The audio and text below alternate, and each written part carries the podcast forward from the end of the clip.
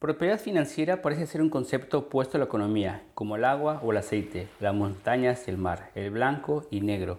Pero ahora con la tecnología de blockchain es posible volver a replantear las cosas para imaginar nuevos futuros.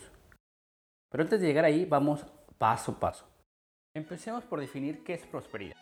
De acuerdo a la Real Academia de las Lenguas, es la condición de próspero, curso favorable de las cosas, buena suerte o éxito en lo que se emprende. Bueno, Quedémonos con la simple definición de un curso favorable de las cosas. Y si eres alguien que nos está escuchando en este podcast, seguramente eres un ciudadano de algún país de Latinoamérica, por lo que pensarás que en América Latina no coincide esa definición en absoluto. Pero después de más de 13 años de la llegada de Bitcoin, se ha construido un ecosistema de herramientas que están creando nuevas oportunidades y reinventando los escenarios futuros. Ahora es posible ver un mundo donde los creadores remodelan las economías locales para regenerar las economías globales. Y esa es justamente la filosofía detrás de la tecnología de blockchain de Celo. La blockchain de Celo fue pensada con un diseño mobile first que permite el acceso a una gama de herramientas financieras para la mayor cantidad de personas en el mundo, principalmente con un impacto positivo a través de la innovación e inclusión financiera. Celo fue creado por René Reisberg, Marek Oleswick, Sepp Kambar en 2018.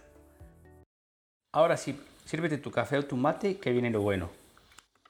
Celo es una tecnología inspirada en el diseño y estructura inicial de Ethereum, pero con incentivos y objetivos completamente alineados a la prosperidad financiera.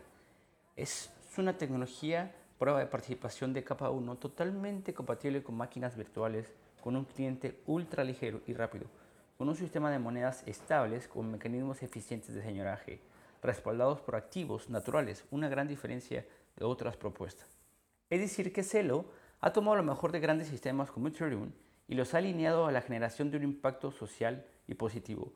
Para lograr esto, se lo creó también CUSD, un requerimiento prácticamente para todo blockchain actualmente. ¿Recuerdas que habíamos mencionado prosperidad financiera, no? Bueno, para lograr esto es importante tener activos como una stablecoin, es decir, una criptomoneda que se mantiene referencial al precio del dólar, al euro o recientemente al real brasileño con el objetivo de facilitar el acceso a servicios financieros y productos digitales como Valora, una app sumamente intuitiva y fácil de usar para todos los usuarios que estén buscando ahorrar en países como México, Argentina, Brasil o cualquier parte de América Latina. Todo muy lindo, pero ¿para qué nos sirve?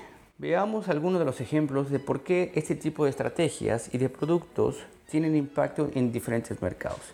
Empecemos por el caso de uso de remesas, que representan cerca de 87 mil millones de dólares. De los trabajos cortos y temporales de la economía compartida de cerca de 248 mil billones y del mercado punto de venta de 1.4 billones. Y por último, el mercado de préstamos de persona a persona o peer-to-peer de 34 mil millones de dólares.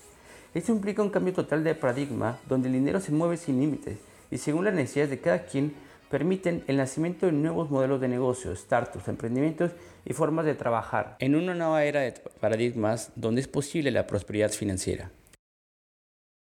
¿Te gustó esta edición especial de DeFi? Nos vemos en 15 días el lunes para que sigas aprendiendo más sobre DeFi y específicamente sobre Celo. No olvides rankear el podcast con 5 estrellas, eso nos ayudará muchísimo.